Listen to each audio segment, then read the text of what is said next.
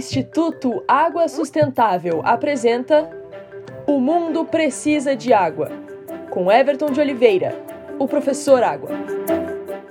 Imagine um produto químico feito para durar para sempre e que de fato dure. Produtos químicos eternos, por não se degradarem no meio ambiente e irem se acumulando com o tempo.